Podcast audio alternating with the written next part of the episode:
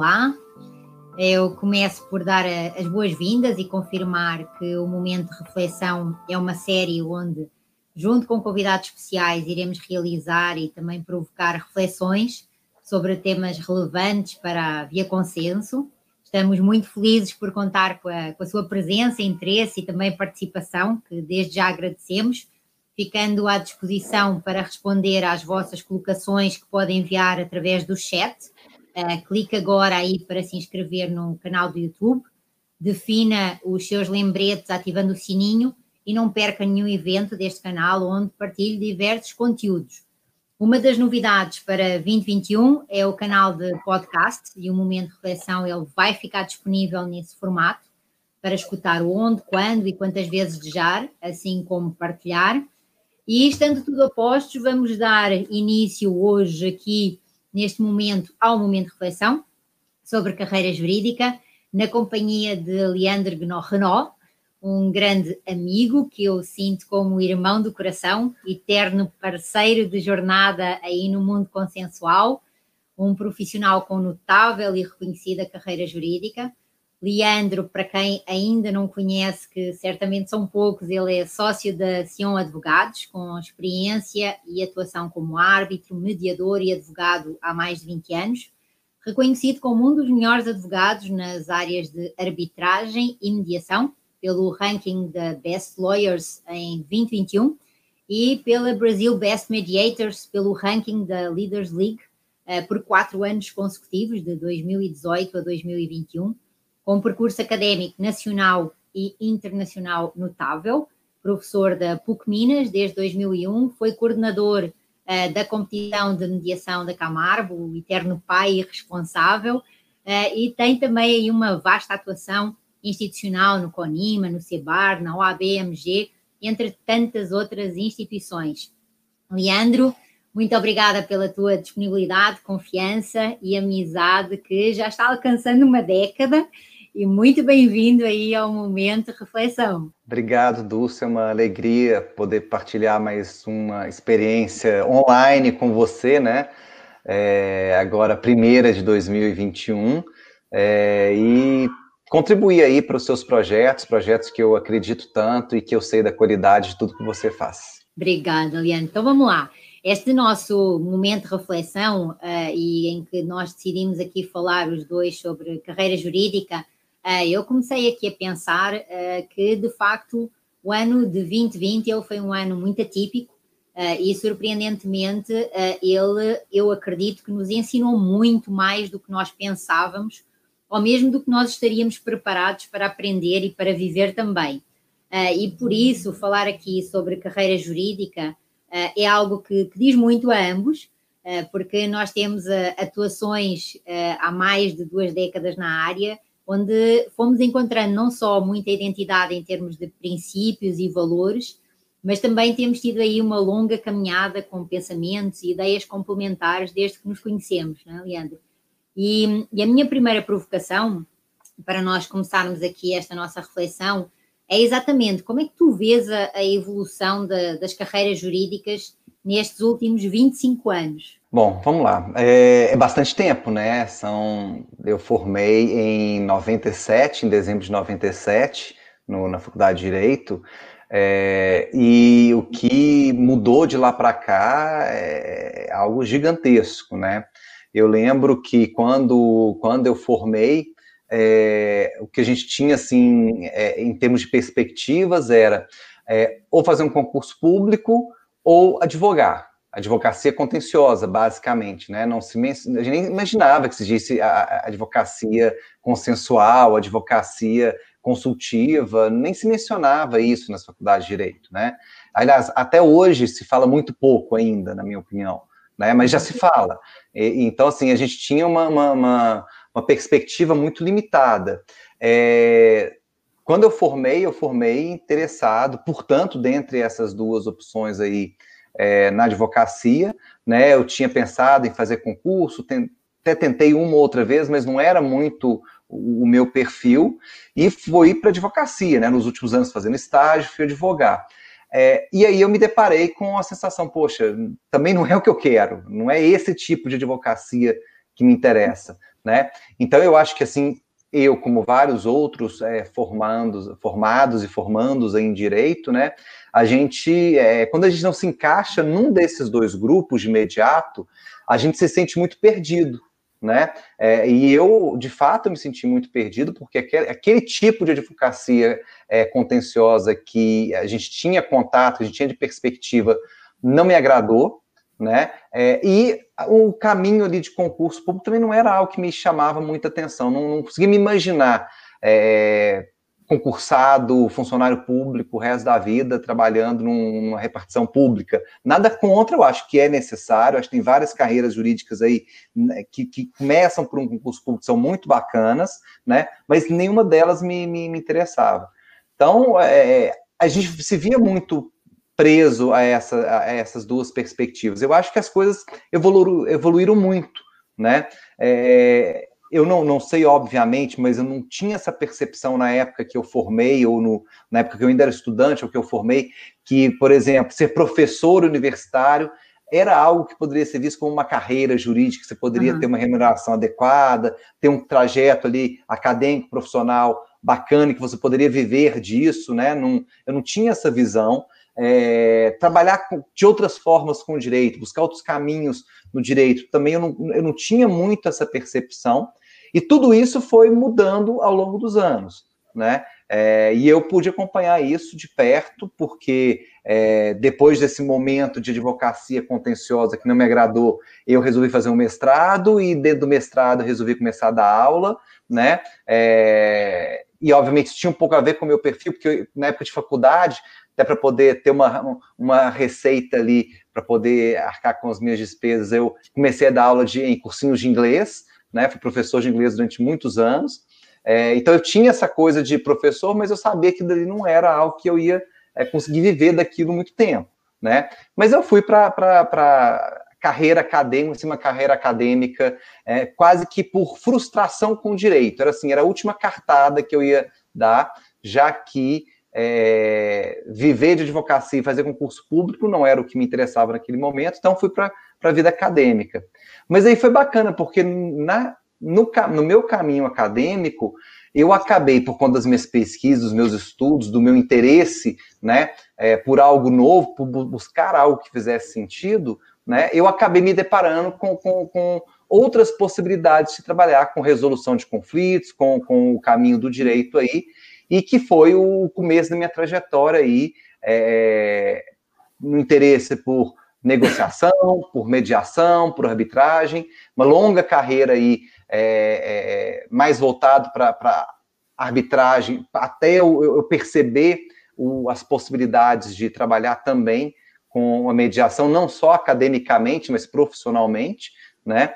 É, e aí foi um pouco isso, né? É, eu acho que a vida ela acabou me mostrando essas outras possibilidades e com o tempo se comprovou, né? Eu acho que, que várias pessoas depois de, depois de mim aí, de, depois da minha experiência, né? Eu acho que nos últimos 20 anos é, as carreiras acadêmicas passaram a ser interessantes, né? Muitas pessoas perceberam é, valor e possibilidade de, de, ter um trajeto, de ter um, uma carreira mesmo como professor, né? Eu acho que isso mudou muito significativamente nos últimos anos, né? E também perceber que você pode trabalhar com direito e, e, lidar com resolução de disputas de outras formas que não só a advocacia contenciosa tradicional de fórum, etc, etc, que não me agradava. Então, eu acho que, que eu peguei um lado dessa mudança, né? Eu acho que se você trouxesse outros profissionais aqui, eles veriam um outro lado dessa mudança. Mas para mim, né, o que eu vivenciei foi muito isso, um, uma valorização muito grande das carreiras acadêmicas, né? Ser professor de universidade valia a pena, como eu ainda acho que vale a pena, é, e fazer uma advocacia diferenciada, e além de advogado, você perceber que você tem possibilidade de atuar de outras maneiras, como árbitro, como negociador, como mediador, dentre tantas outras possibilidades aí. Eu acho muito curioso, Leandro, porque eu não sei se você se recorda, mas o nosso ano de graduação é o mesmo, eu também terminei Sim. em 97. Isso. E o que eu acho muito curioso desta, desta nossa história, dessa nossa partilha, diz respeito exatamente ao facto de que eu uh, me graduei em Portugal e a minha vida e a minha carreira, uh, ela foi até hoje maioritariamente ainda realizada em Portugal. E, e aquilo que é curioso quando você fala de, dessa questão do, do, da escolha da carreira e do perfil uh, que nós, cada um de nós temos, porque eu encontro muitas pessoas que dizem: Ah, acabei agora a graduação, qual é a carreira que eu vou seguir? Uh, eu, e, e, já pensando que a carreira é algo que se alcança de um dia para o outro, de um momento para o outro ou de um ano para o outro, não é? E, e isso é muito curioso, uh, porque quando nós falamos em carreira, nós falamos desse percurso, dessa jornada, onde nós temos que procurar nos encontrar onde o nosso perfil se encaixa e onde nós somos felizes e estamos satisfeitos a fazer uh, uma atividade dentro do conhecimento que nós adquirimos. E, e uma das expressões que, que, tu usaste, ou pelo menos que eu senti, foi a questão da liberdade, um, ehm, que é a, a liberdade na escolha de uma carreira jurídica. Eh, eu, quando acabei eh, a minha graduação, eu não pensei em concurso, eu só pensava também em advogar, então a realidade em Portugal também era muito essa que tu trouxeste, ou era concurso ou era advocacia. Não havia na nossa, na nossa cabeça, por exemplo, a questão de, de ser catedrático, porque para nós, principalmente para mim, ser catedrático era ser o mestre, era ser aquela pessoa que, que, tinha de facto que era um guru, que era um sábio do direito, um estudioso uh, imenso. E, e, é muito curioso também porque essa questão que tu falas da, da frustração, por exemplo, no meu caso, o que é que aconteceu? Uh, foi dentro do próprio escritório em que, em que eu estava a atuar, uh, que os meus colegas, eles viam a forma diferente como eu geria as reuniões com os clientes. Uh, e por norma, aquilo que eles faziam era quando eles tinham os seus próprios clientes e os ânimos se exaltavam muito, eles pediam para eu os acompanhar na, nas reuniões.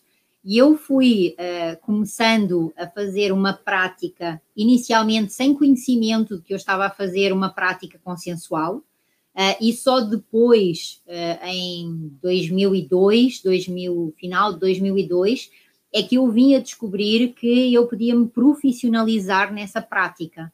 Uh, isto é, que essa questão que, que, tu estavas a trazer do contencioso era uma prática existente, que era uma prática mais vocacionada uh, para a área judicial, que é um dos processos e onde nós somos especialistas, porque a própria formação maioritariamente tem, essa, tem esse destino, uh, mas descobrir que havia outro modo de, de atuar, de facto foi algo que me deu muita satisfação.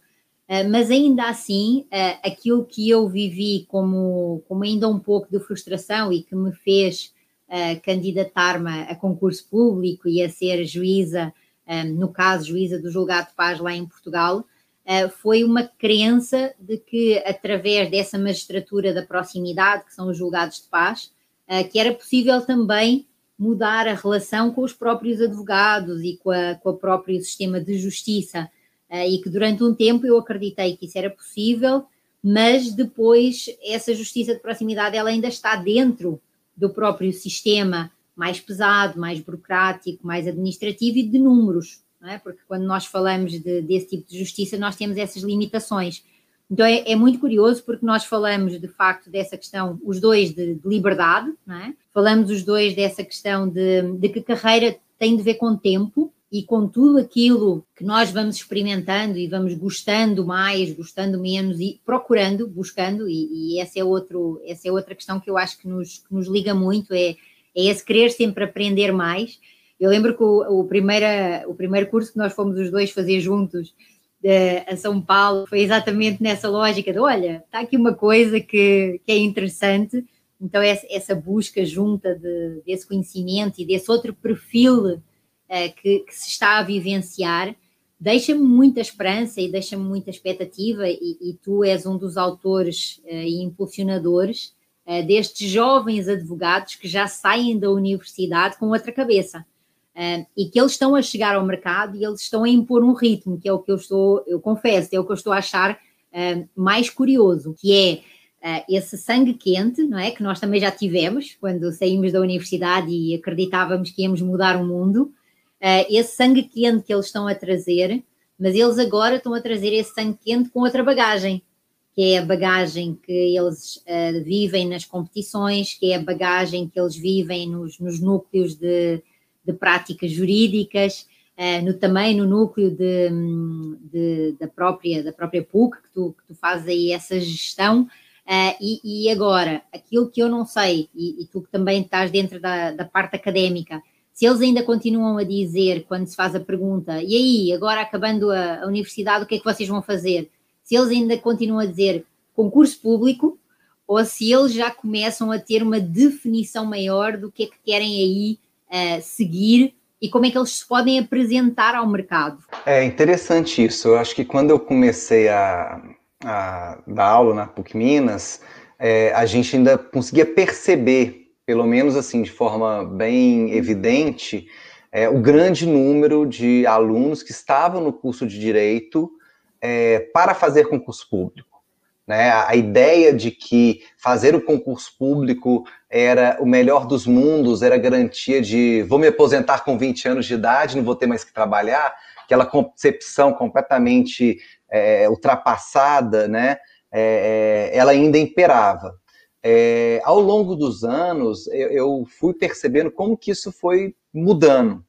É, mudando, por um lado, reduzindo o número de alunos que pelo menos falavam nisso, né? Que estou aqui para fazer concurso público, né? É, mas mudando também para o perfil daqueles que falam hoje que querem fazer concurso público. Então, hoje, quando eu tenho algum aluno que comenta que tem interesse em fazer um concurso público, é, eu já não sinto mais aquele aluno, pelo menos generalizando, obviamente, né? Uhum. Aquela ideia assim, não vou fazer concurso público porque é o jeito de eu garantir minha aposentadoria e ficar quietinho no meu canto, não ter mais aborrecimento, né? É, acho que nossos avós que tinham essa mania, assim, não, meu filho, vai fazer um concurso público, você fica tranquilo, né? É, meu avô tinha essa fala, né? É, e aí eu comecei a perceber que pessoas que vão fazer concurso público são aquelas que realmente é, veem naquilo uma carreira, né? Eu quero ser defensor público, porque eu acredito nesse tipo de trabalho. Eu quero ser promotor público, porque eu acredito, eu tenho perfil para isso.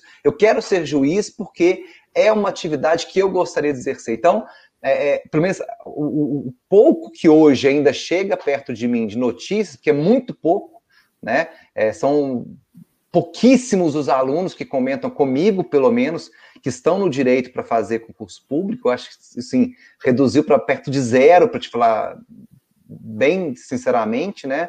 É, não sei se outros professores têm uma, uma, experiência diferente, mas comigo, quase nenhum aluno comenta mais de concurso público, né?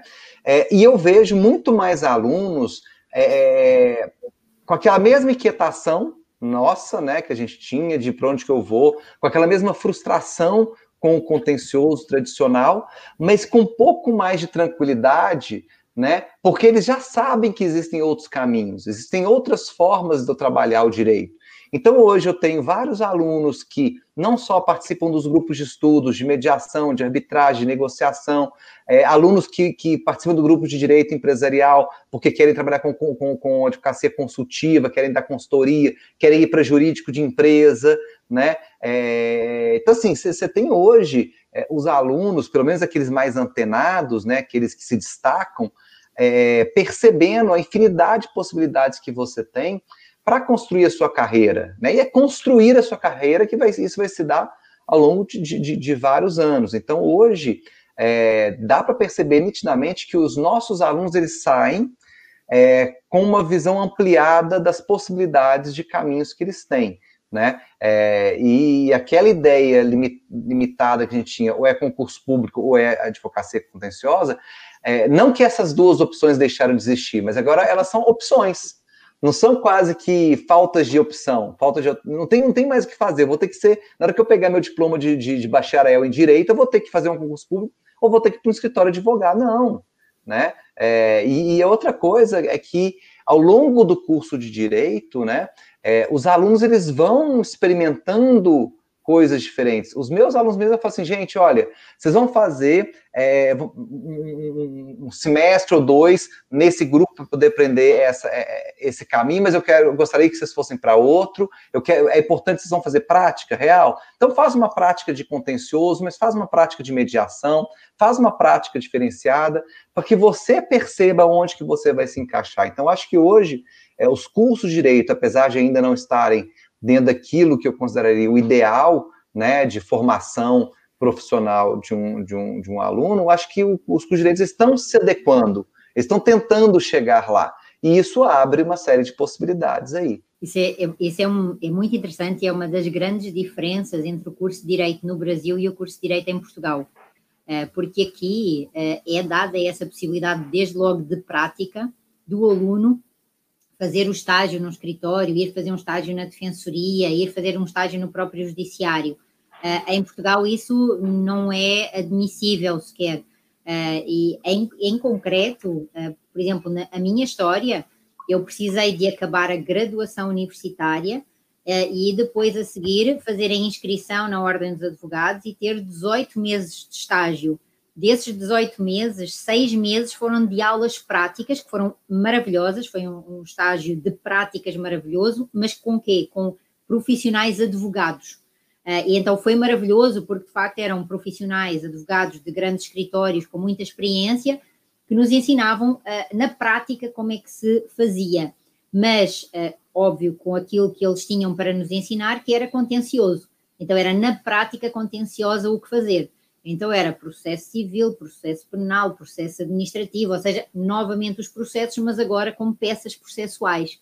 Um, e nesse sentido, eu vejo que há uma, uma grande eficácia e eficiência em relação ao estudante de direito no Brasil, que ele já tem essa possibilidade dessa diversificação de, de possibilidades de escolha, e de experimentar, que é, que é muito interessante. Óbvio, não tem ainda talvez a maturidade necessária e o aprofundamento dali da, daquele conhecimento também mais, mais teórico e daquela bagagem que lhe dá mais confiança para fazer uma sustentação oral uh, ou para fazer uma, uma alegação, uh, mas ainda assim ele vai tendo outras vivências que lhe dão também uma outra uh, visão, uma visão, eu diria, uma visão mais abrangente do quanto ele tem, como tu dizias, e eu concordo uh, na íntegra, da abundância de possibilidades de carreiras jurídicas uh, e como mesmo uh, ele escolhendo ser advogado ou advogada, ainda assim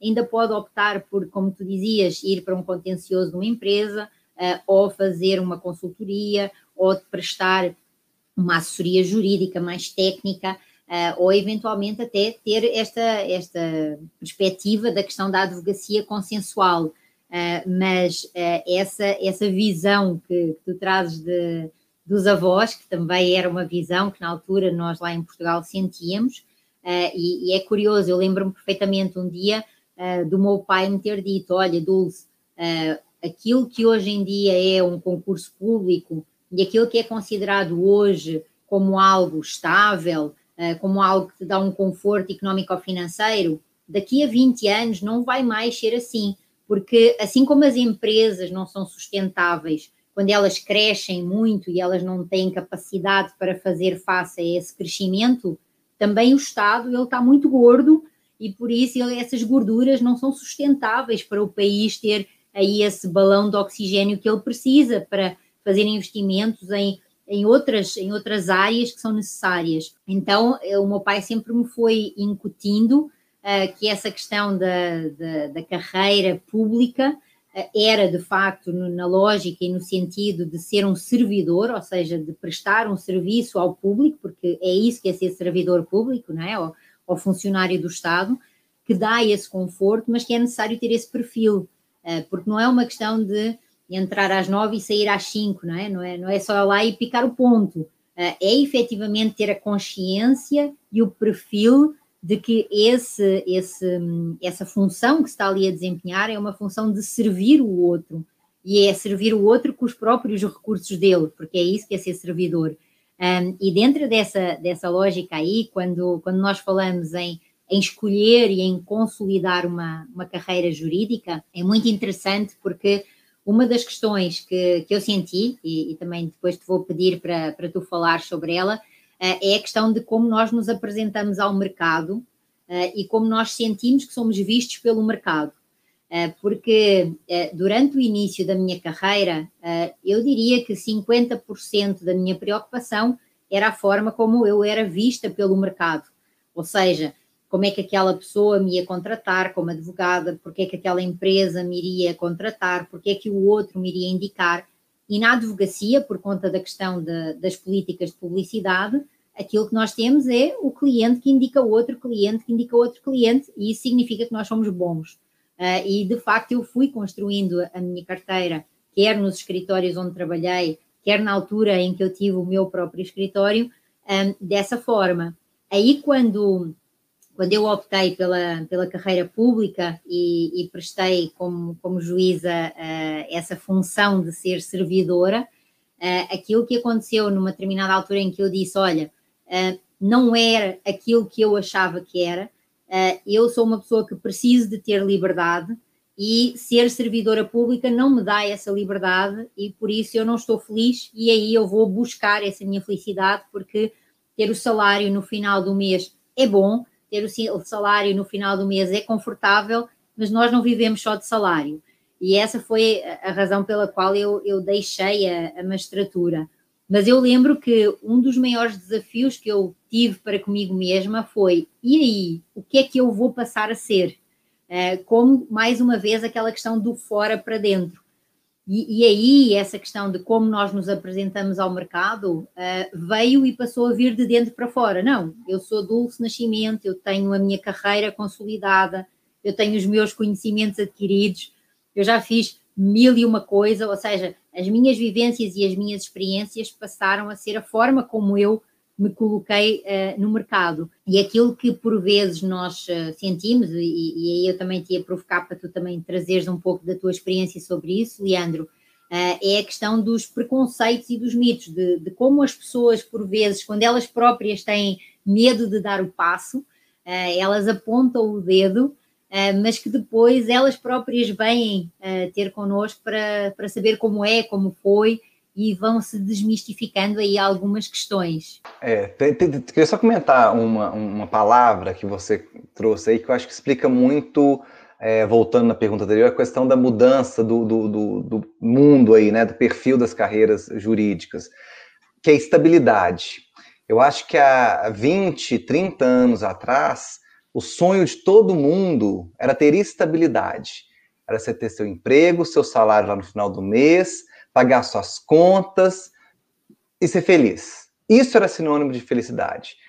É, de 20 anos para cá, é, as novas gerações, é, e eu acho que, que, apesar da gente ser de outra geração, a gente tem um pouco dessa, desse, dessa coisa dentro da gente, que eu te conheço e você me conhece também, né? A última coisa que a gente quer no mundo, é, na vida, é estabilidade. Eu não quero ser estável, estar tá com a vida ganha, tudo certinho, lindo, maravilhoso, ir lá, chegar 9 horas da manhã, ir embora às 6, bater meu ponto, fazer todo dia a mesma coisa, ir lá cumprir o horário. E essas novas gerações, elas não querem isso também, não. Elas querem ser instigadas, elas querem desafio, elas querem é, ser estimuladas a pensar, a, a, a, ir além do que elas podem, né? É, e isso é muito bom né? Uhum. É, talvez seja o, o, que acabou criando essa, essa, essa, esse preconceito com o funcionário público, né? De aí eu não vou nem mencionar, não, não vou entrar na esfera política, não, tá? Mas esse uhum. preconceito que se confirmou nas, nas algumas falas aí recentes, né? Contra funcionário público, né? É, e que habita o imaginário dos jovens né? Não, funcionário público é aquele cara que chega lá, bate o ponto, faz o mínimo necessário e vai embora no final do dia. E os jovens não querem isso, né? Claro que não é isso que a gente tem que imaginar que seja o perfil geral dos funcionários públicos, que os funcionários públicos exercem funções muito importantes, tem vários funcionários públicos que exercem isso de uma maneira brilhante, né? Porque funcionário público tem de tudo, né? De A a Z. Assim como médico você tem de A a Z, advogado tem de A a Z, então você tem de tudo, você não pode generalizar. Mas essa ideia que habita o imaginário do povo brasileiro, de que funcionário público é aquele cara que foi lá, passou num concurso e bate ponto, não faz mais nada, não dá contribuição nenhuma e segue a vida, ganhando seu dinheirinho. Quando você pega um jovem, ele não tem mais esse desejo, ele não quer, ele sabe que aquilo não vai satisfazer o desejo dele de mudar o mundo, as ideologias e, e, e aquela inquietação que ele tem. Né? Então, acho, isso era uma coisa que eu queria comentar dessa, de, de, como que essa ideia da estabilidade como sinônimo de felicidade mudou completamente. Né? É, eu sou feliz quando eu sou desafiado hoje em dia. Eu sou feliz quando eu sou, é, quando me tiram da minha zona de conforto. Tanto é que você vê a rotatividade é, dos jovens nas empresas e nos escritórios é muito grande. Quando aquele, a, a, aquele profissional ele não se sente mais desafiado, ele, ele tem a impressão de que tudo que ele tinha para aprender naquele lugar ele já aprendeu, tudo que ele tinha para fazer ele já fez, que não tem mais nada ali de, de, de, de instigante, ele pega e muda de emprego. Então, hoje, quem, por exemplo, quem trabalha em empresa, a média do, do, do tempo que uma, um, uma pessoa fica numa empresa é 3, 5 anos. Entendeu? Deu 3, 5 anos, não estou aprendendo mais nada, quero mudar. E isso não é ruim, se isso é feito com, com, com cuidado, com, né, com, com responsabilidade, mas isso não é ruim. Né? A própria empresa, o próprio escritório, vai se oxigenando, ele vai, vai trazendo novas pessoas, aquela pessoa aprendeu ali, deu para aprender o que tinha que aprender, não está aprendendo mais nada, vou, vou para outro lugar que me ofereça algo de novo. E para gente que já está há mais tempo, né, porque eu acho que a gente está falando aqui, vão ter perfis de A a Z também, né? Ou seja, do, do, do que está na faculdade, ao que recém-formado, e aquele que está aí com 20, 30 anos de carreira. A gente também passa a sentir essa necessidade de estar tá se desafiando e buscando novas possibilidades de aprender e de fazer diferente, né? É... Vou, vou dar o meu exemplo. Né? É, eu tive uma primeira experiência é, trabalhando no escritório, logo que eu formei, que não foi bacana. E aí, a partir dali, eu tive muita dificuldade em pensar em voltar a trabalhar no escritório. Tentei algumas vezes, mas não era. Eu, eu queria ser livre. Vou fazer minhas consultorias, vou dar aula, vou ter meu, meu tempo flexível para poder fazer os meus projetos, fazer o que eu quisesse, né? E de repente, ano passado, 2020, surgiu uma oportunidade de eu entrar no escritório, e entrar como sócio no escritório para desenvolver uma nova área Poxa, bom, uhum. aí é legal, né? Aí é uma coisa diferente, ou seja, pegar a bagagem que eu tinha acumulado ao longo de 20 anos aí, de forma independente, né, advogando, com, com parcerias, com consultorias, atuando como, como, trabalhando com mediação, com arbitragem, com negociação, isso tudo, né, é de uma maneira muito livre, eu poder colocar isso dentro de um escritório, mas num outro, num, num, num outro modelo, né, numa outra forma de trabalhar.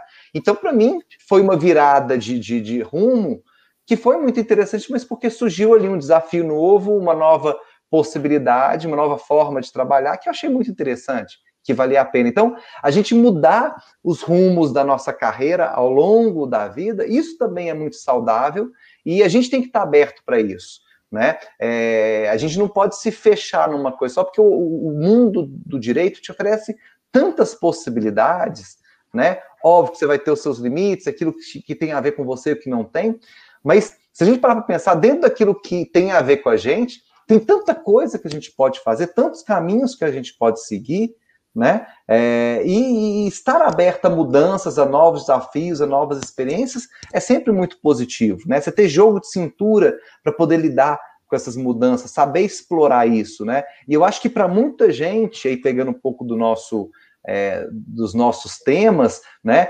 é, com, com o, o, surgimento e a força que esses outros métodos, arbitragem, mediação, negociação e tantos outros métodos, a força que esses métodos foram ganhando nos últimos anos, é, possibilitou uma, uma quantidade enorme de profissionais que estavam aí mais ou menos aquela vidinha meia boca, vou seguir ali minha advocaciazinha, estou meio insatisfeito, mas vamos lá, porque tem que pagar a conta, né?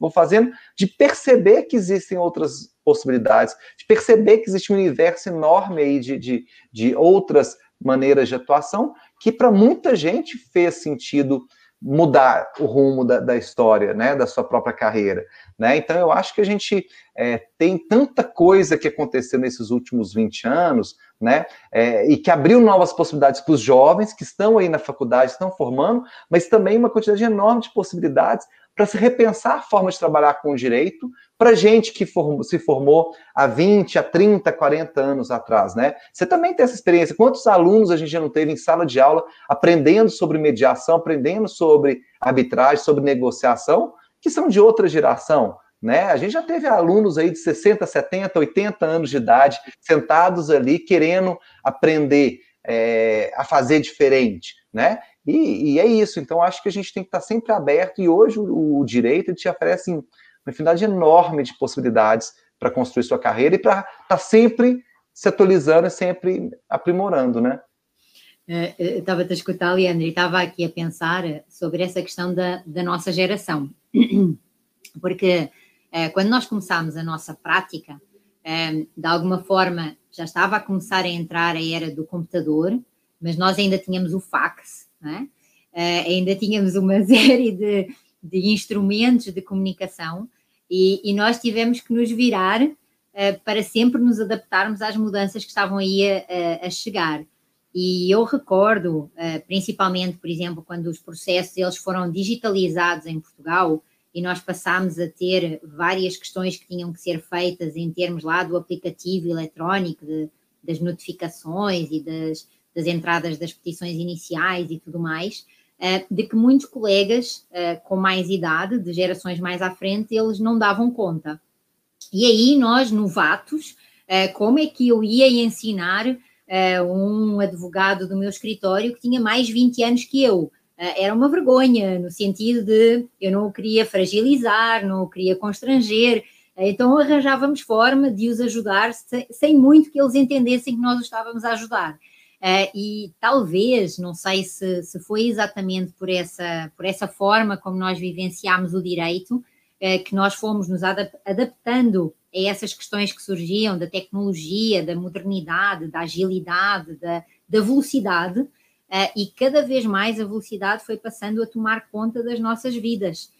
E, e, aí eu estava a pensar nisso e estava exatamente a pensar também nesses alunos que nós uh, passámos a ter nas nossas salas de aula, uh, e, e, é muito curioso, porque para mim o, o maior desafio, é óbvio que eu gosto de ter alunos de todas as idades, mas para mim aquilo que me dá muita, muita satisfação e muita realização é quando eu vejo uh, profissionais que já são profissionais, alguns deles com idade para serem meu pai ou eventualmente até minha avó ou meu avô, que se senta ali à frente e diz: Menina, explica isso, porque eu não entendo como é que isso é possível, não é? Então, a descoberta desse novo mundo, que é um mundo jurídico consensual, uh, que no fundo é uma desmistificação de que nós podemos trabalhar uma humanização do direito, de que nós podemos trabalhar aquilo que são os interesses e as necessidades das pessoas sem colocarmos capas, sem colocarmos o, pano por baixo da, por cima da mão,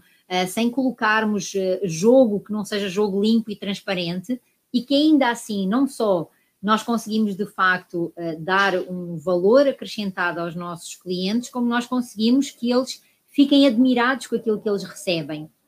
E, e essa, essa, essa, tua, essa tua fala também, que eu acho que é muito interessante nós partilharmos aqui nesta, nesta nossa conversa sobre a carreira jurídica, que é a questão das novas áreas de atuação e dos novos nichos de mercado dentro dos próprios escritórios e também uh, dentro das, das, empresas, dentro do mundo empresarial, do mundo jurídico, porque nós estamos a falar de facto de uma nova área, uh, que é a área consensual.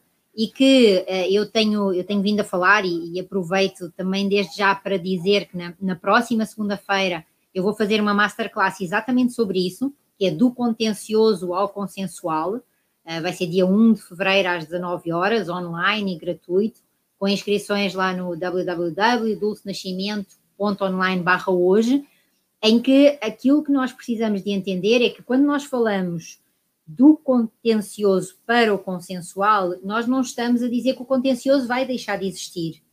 Aquilo que nós estamos a dizer, e, e tu és um exemplo absolutamente fantástico disso, é que pela tua carreira pelo teu trajeto e pelo teu conhecimento, há um determinado escritório que vê um novo nicho de mercado para um determinado tipo de cliente e para um determinado tipo de situações e contextos. Uh, e, e, isso é algo que está a ser uh, não só construído, que está a acontecer, é uma realidade, não é mais utopia, não é sonho, não é abraçar árvore, uh, é de facto algo que é, que é muito concreto e que traz, pelo menos para mim, essa esperança consciente de que aquilo que nós andamos um pouco a, a, apanhar pedra e a limpar o terreno valeu a pena, uh, porque quer essas gerações mais à frente agora estão a olhar para nós e já não, já não nos veem como uh, viajantes no tempo, já veem, opa, para lá, aquela menina e aquele menino que já não são meninas e meninos, não é? Que já têm uma carreira, que, que têm insistido nessa bandeira, que têm investido também nessa partilha, eles têm alguma, algum quê, então vou lá ver o que é. E a outra, a outra ponta, uh, que são esses jovens uh, advogados, alguns deles uh, que não são tão, ainda nem sequer jovens advogados são, ainda estão na universidade, mas já dizem, ah, mas eu quero saber mais disso do que é, a advocacia consensual, porque na faculdade é só contencioso, contencioso, contencioso, e eu estou sendo formatado para isso. Então, quando surge essa, essa questão e quando passou a surgir, pelo menos, esta, esta ideia de nós investirmos mais no consenso, dentro da lógica de que nós não estamos a excluir o contencioso, mas estamos a dizer que há aqui um trabalho prévio que é muito abrangente, que é muito abundante uh, e que nós temos aqui um lugar. É? E, e, essa tua vivência, essa tua experiência que tu, que tu trouxeste, eu acho que ela é, é extraordinária uh, e é um exemplo vivo disso. E, e também nessa, nessa lógica, uh, também aí já para nós caminharmos para, para o final aí do nosso encontro e também ver se há aí perguntas para nos serem feitas uh, por quem nos está a ouvir e que desde já agradecemos aí a interação. Eu tenho visto aí algumas das vossas falas, que são sempre boas. Um, o, que é que, o que é que nós podemos recomendar para esses profissionais que, que pretendem ter uma, uma carreira diferenciada, Leandro? O que é que tu dirias? Bom, eu acho que, que se você está tá aí no caminho da, da, da advocacia, né? É, sobretudo se você está dentro do direito, e aí vou, vou colocar dentro da ideia da advocacia, é, tanto a de, de contencioso, quanto a consensual, quanto a, a, de consultoria, a consultiva, né? É, é, importante pensar diferente, né? Ou seja, você questionar o modelo padrão, modelo básico que ainda é apresentado nas faculdades, porque o mercado hoje ele já não está mas é, aceitando isso de maneira tranquila, né? É, aquele advogado que só tem o discurso do contencioso, que fala para o cliente, estimula o contencioso, estimula a briga, lógico, você sempre vai achar que é aquele cliente que adora, aquele cliente que uhum. gosta do advogado brigão, sempre vai ter né? E óbvio que você tem que ser esperto e aprender, e aprender a, a conhecer seus clientes, né? Você não vai ser bobo e sair oferecendo uma coisa que seu cliente não quer comprar. Você vai perder o cliente, né? É, mas, mas esse perfil de cliente que vê mais valor na briga do que na conversa, é, ele tem mudado significativamente. Né? É, mesmo aquele que vê valor na briga, ele sabe o valor de uma boa conversa e que se dessa conversa sair alguma coisa interessante, pode ser que ele tope. Então, se você domina a arte da conversa, e aí eu digo, é, sobretudo a arte da negociação, né? É, seja você como advogado, seja você como o terceiro ali, imparcial, o mediador que está sendo chamado, se você domina é, essas técnicas, essas ferramentas, você se destaca no mercado. Então, não é, como você disse, para esquecer do contencioso. Né? Você passou cinco anos da sua, da, da, sua faculdade aprendendo a fazer contencioso, não jogue isso fora, mas saiba a hora de usar. Sabe que esse é só um dos caminhos. Então, dominar o contencioso judicial, sim. Dominar o contencioso arbitral, sim. E esse demanda uma, um, uma quantidade enorme de, de, de, de, estudo, de práticas e de, de, de experiências. E aí, nas faculdades hoje, que você tem aí de principal possibilidade é o das competições, né? Eu acho que não tem nada, nada, nada que você faça na faculdade que chegue perto do que a experiência de uma competição é para um estudante, né? Então, é, participe das competições de arbitragem, participe das iniciativas que a faculdade oferece. Hoje tem aumentado muito as iniciativas nas faculdades é, de experiências com mediação, seja por meio de projetos de pesquisa, grupos de estudo, projetos de extensão e até mesmo participação nas competições também de mediação, né? Então, amplie a, as suas possibilidades, né? Hoje existem até competições de negociação. Então, assim, o principal é você acumular o um máximo de conhecimento, o máximo de experiências no maior número possível de, de, de, de modelos aí de trabalho né? É, que você possa ser um bom advogado de contencioso, mas que possa ser um bom advogado consensual, que possa também atuar, caso seja do seu interesse, como mediador, como árbitro, de outras maneiras, né? É, e, e, o mercado está cada vez mais aberto para isso, o, as possibilidades de atuação hoje é, e de demanda por esse tipo de profissão tem aumentado enormemente, né? Cada vez mais, e eu vejo isso é, nos últimos anos, isso aumentou muito. Eu tenho percebido isso hoje, por exemplo, hoje no escritório que eu, que eu trabalho, que eu tô, que eu tô sócio, é, que tem sempre teve uma visão muito aberta desses métodos, sempre teve muito preparado e que agora abriu uma área disso, como que ele tem uma receptividade muito positiva dos clientes e de novos clientes que vêm interessados em ter essa abordagem diferenciada. Beleza, eu sei que vocês são bons em contencioso, eu sei que se precisar ir para arbitragem, vocês vão e vão fazer um bom trabalho.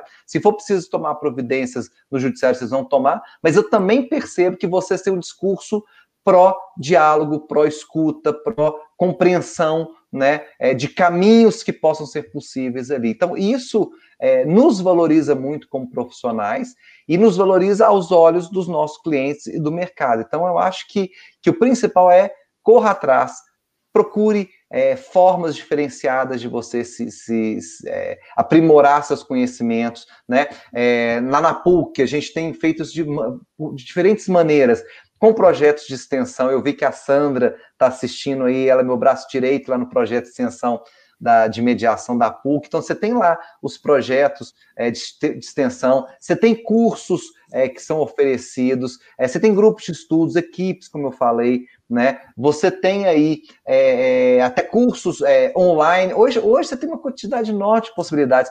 Você, Dulce, tem, tem, tem liderado vários projetos e várias iniciativas exatamente voltadas para possibilitar que, que os profissionais estudantes se preparem para esse mercado e para essa forma diferente de atuação. Então é isso, eu acho que você tem que correr atrás. Quem fica parado na estabilidade não cresce.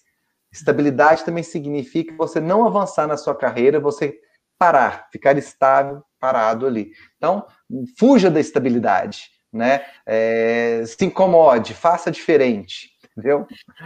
Muito legal, eh, Leandro, porque isso que você está trazendo e que é, que é muito aquilo que nós, que nós falamos, é, que eu vejo algumas pessoas que quando descobrem a mediação, por exemplo, é, elas ficam de alguma forma fascinadas por entenderem que encontraram aquilo que elas uh, acreditam em termos de ideal.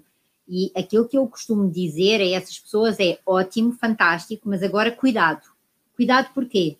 Porque o facto de eu gostar do processo de mediação não significa necessariamente que eu venha a ter sucesso numa carreira de mediadora ou de mediador da mesma forma ou com a mesma velocidade uh, com que eu posso construir uma carreira uh, dentro da área jurídica, porque a área da mediação e o processo de mediação não é uma área jurídica, ou seja, eu escolher uma carreira de mediador, eu não estou a escolher uma carreira jurídica, eu estou a escolher uma carreira de um técnico que é um especialista em gestão de conflitos, que é diferente.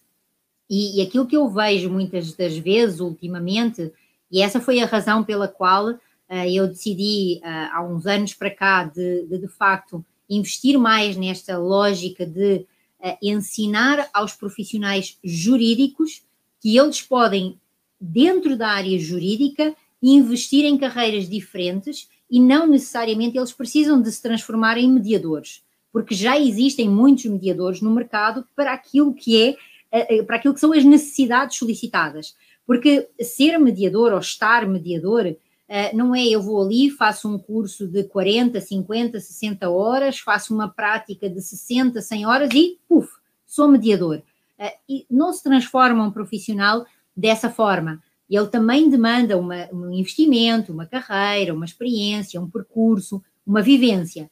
E, e por isso é que eu digo muito que aqueles profissionais da carreira jurídica que eles conhecem o processo de mediação, conhecem a mediação, que se especializem no processo de mediação, mas para continuarem a atuar juridicamente, ou seja, uh, fazerem aquilo que tu dizes e aquilo que tu fazes, que é preparar o seu cliente, não só em termos estratégicos, mas também em termos de plano de ação, de desenvolvimento de um pensamento negocial, não é? aquilo que eu falo do triângulo do conhecimento consensual, uh, também como a, ainda há pouco a Viviana aí falava da questão da escuta, de como é importante a comunicação, de como é importante a negociação, de como é importante dominar o conflito, que são, que são três pilares que, dentro da área consensual, é necessário desenvolver.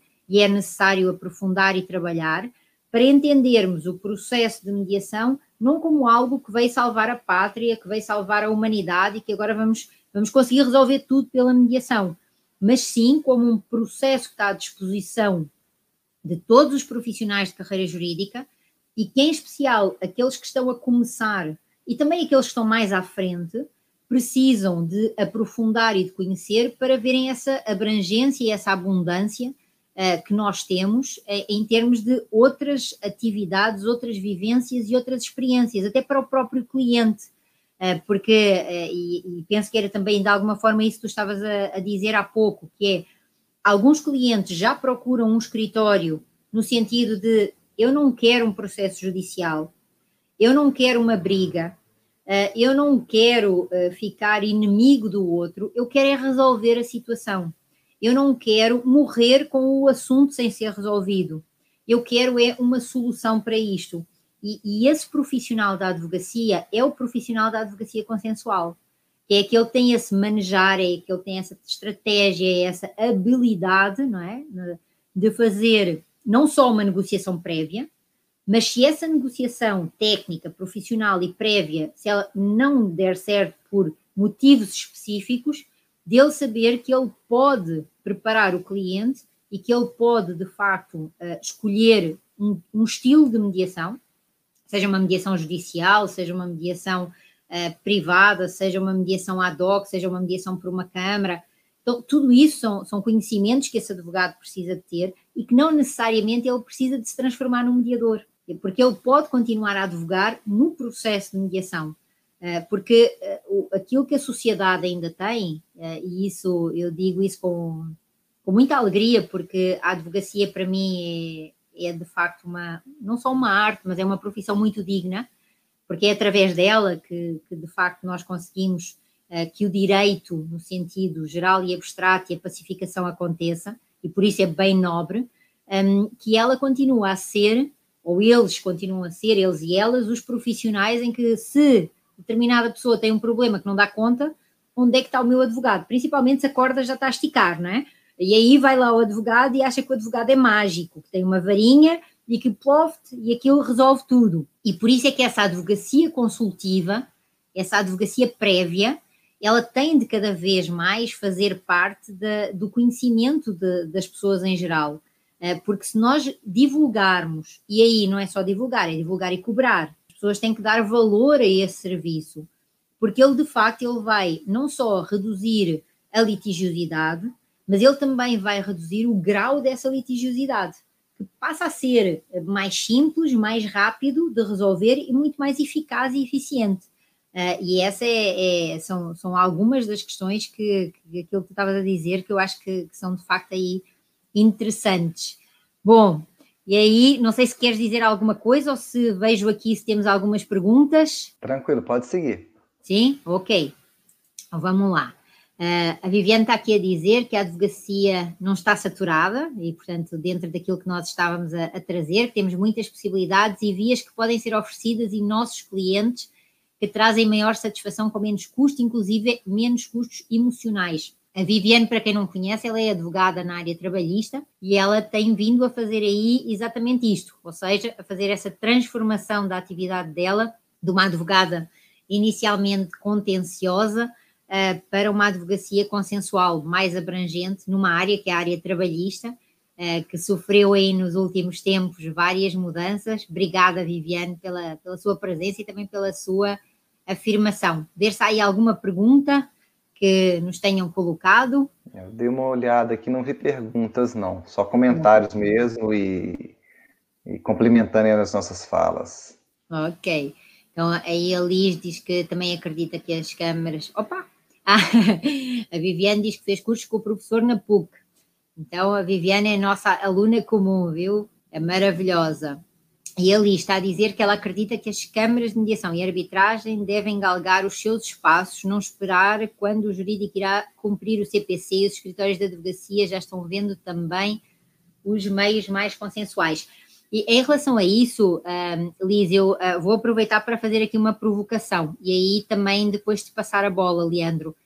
que uma das questões que eu tenho, tenho trazido e que é uma provocação para algumas câmaras, não para todas, como é óbvio, é que algumas pessoas abrem uma câmara a pensarem que a mediação é um nicho de mercado que está em alta e que eu agora abro aqui uma câmara e vou passar a ter uma empresa de super sucesso, porque uma câmara é uma empresa.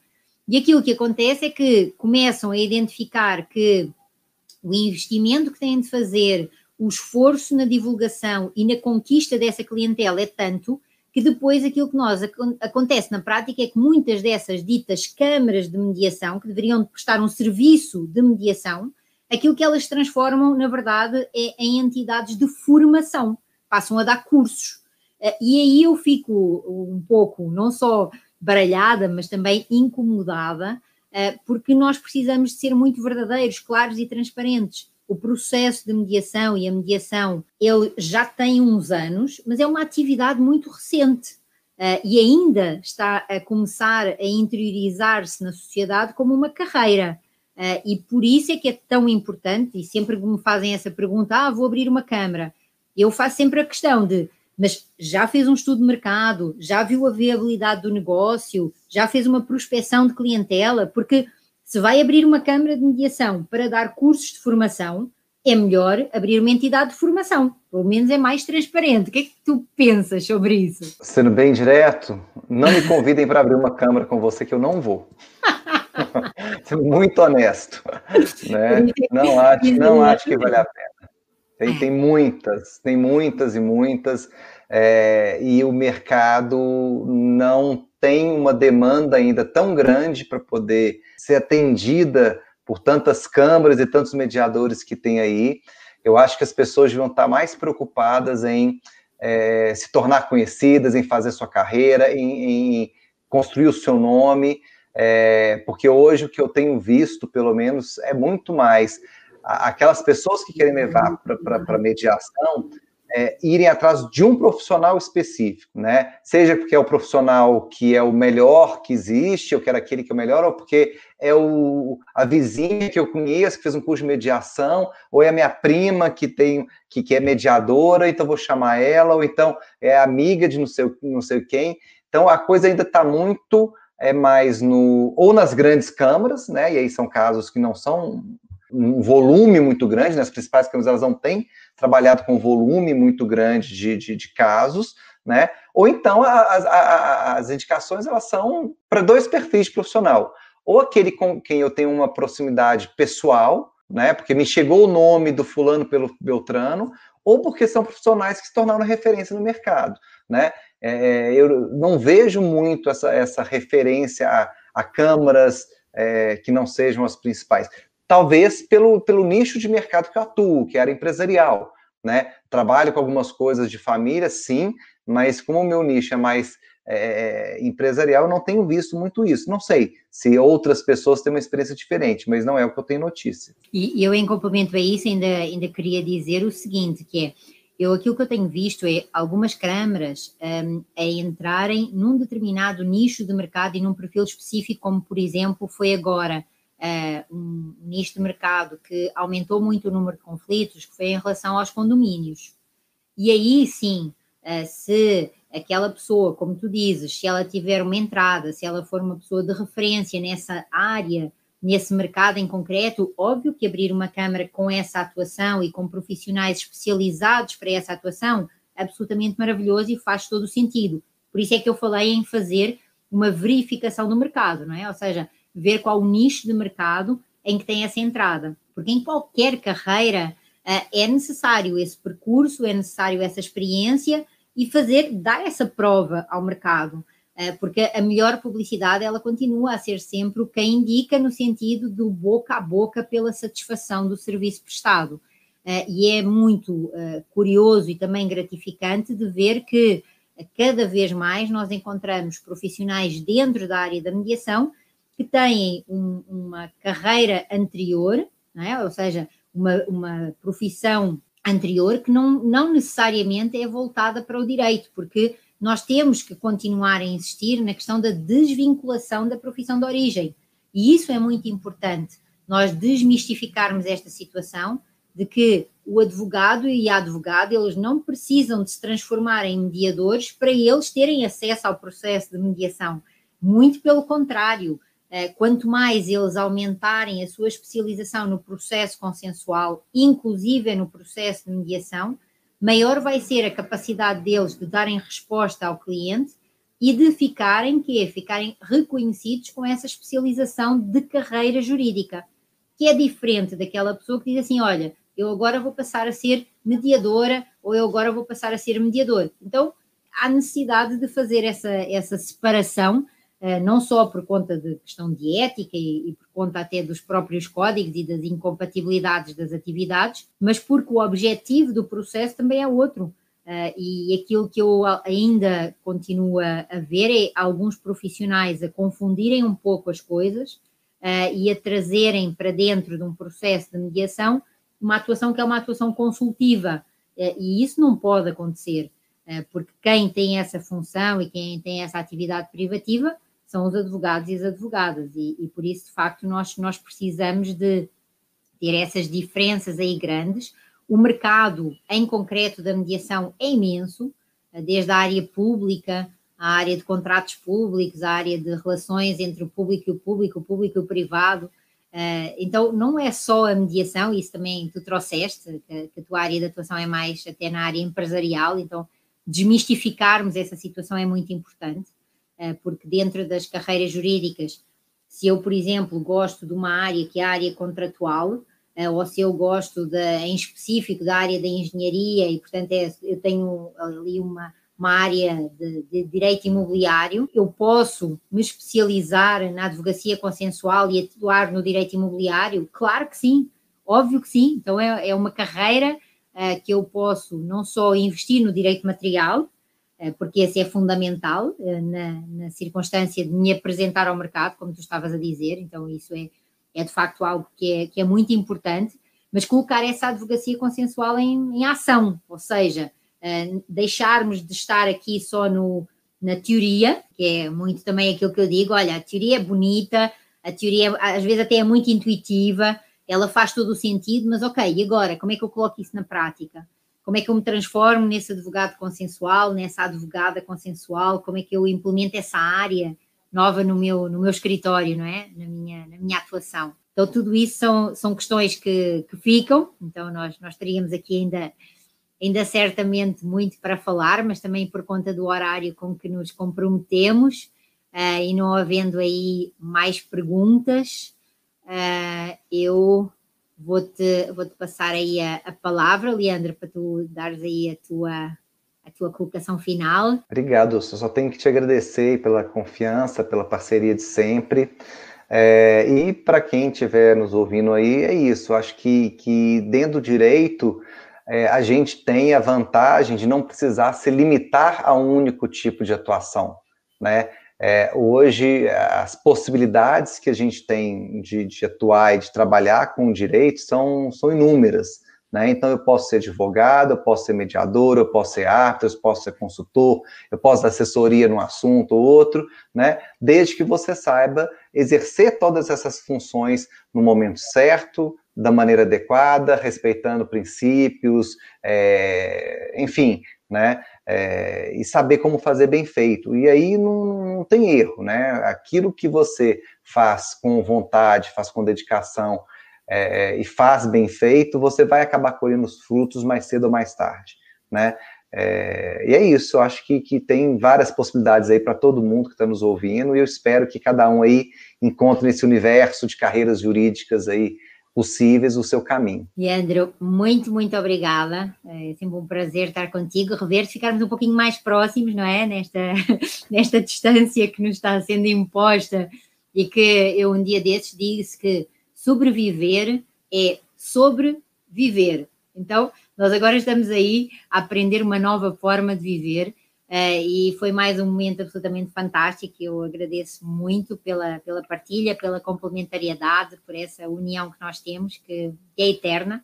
Uh, muito obrigada a todos e a todas também que nos acompanharam neste momento aqui de reflexão sobre carreiras jurídicas, que acredito que certamente vos trouxe aí alguns insights e também uh, vai-vos trazer algumas reflexões.